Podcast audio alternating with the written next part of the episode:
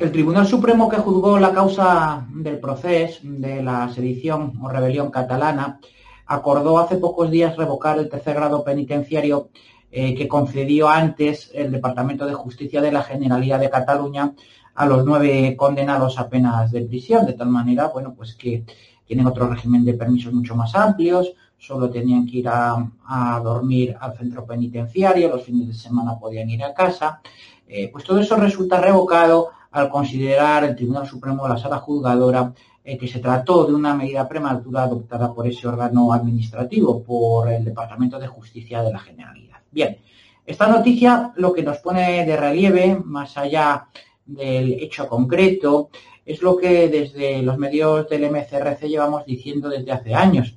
y es la importancia de que la ejecución penal sea exclusiva de una justicia independiente, retirándose del poder político que no es otra cosa la Dirección General de Instituciones Penitenciarias las consejerías autonómicas eh, que tienen competencia en la materia. No son otra cosa que órganos administrativos y en consecuencia dependientes del poder político. Y es que la función judicial no solo consiste en juzgar, sino que también consiste en hacer cumplir lo juzgado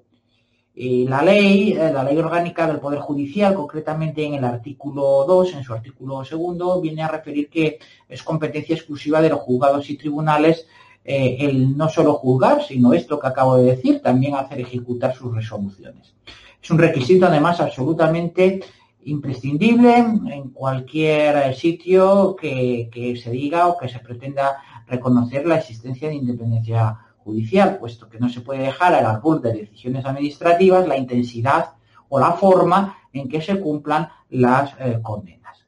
Sin embargo, esta imprescindible condición de independencia judicial no existe en el mismo momento en que la ejecución de las resoluciones judiciales con más trascendencia, con más impacto en la vida del ciudadano, en la vida de los gobernados, que son las recaídas en el orden penal, son las que te pueden meter en la cárcel, más allá de llevarte a, pronunciamientos de orden pecuniario, pues se atribuye directamente a órganos administrativos como los que acabo de decir, Dirección General de Instituciones Penitenciarias o sus equivalentes autonómicos. Estos son órganos eh, cuyos titulares son elegidos, designados directamente por la clase política y a los que se les atribuye la función de controlar el cumplimiento de las sentencias que se dictan en este orden jurisdiccional, en el penal. Consecuencias son cosas tan importantes, y para que nos hagamos una idea, como tratamiento penitenciario, la clasificación en grado penitenciario, el régimen posterior, la evolución en grado penitenciario, los permisos, la, forma en que debe de cumplirse las penas privativas de libertad en definitiva, de tal manera que una, pena mm, aparentemente pequeña de privación de libertad puede verse cumplida de una manera muy severa y otras muy grandes, muy importantes, de muchos años, pues queden en papel mojado de tal manera que se les permita un cumplimiento muy flexible, muy leve de la condena adquiriendo esos regímenes de semilibertad de manera inusitadamente pronta. Máxime cuando estamos ante mm, penas muy grandes, como es la que ocurre en el tema eh, de los independentistas secesionistas catalanes.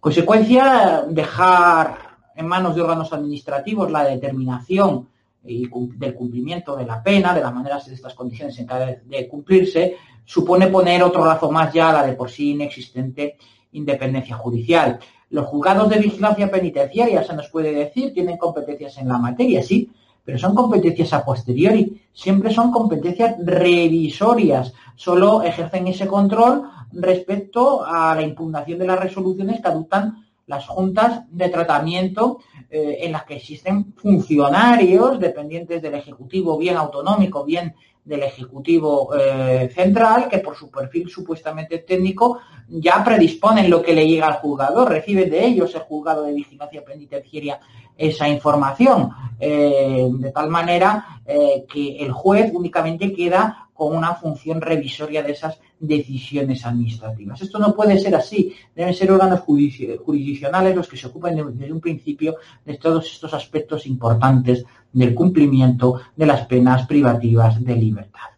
Para que exista independencia judicial, el seguimiento, la clasificación inicial, el tratamiento penitenciario y la evolución en grado del recluso deben corresponder directamente y únicamente al juez y a sus auxiliares como lógica y única forma posible eh, de dar forma o de dar ejecución también a su vez a ese monopolio de la función jurisdiccional que excede de, lo que es juzgar para extenderse también a hacer cumplir lo juzgado. Eso solo puede alcanzarse con la supresión de las competencias penitenciarias a los ejecutivos, ya sea el Ejecutivo Central, ya sea los ejecutivos autonómicos, atribuyéndoselas a un Consejo de Justicia eh, separado e independiente de los poderes políticos del Estado y de la nación.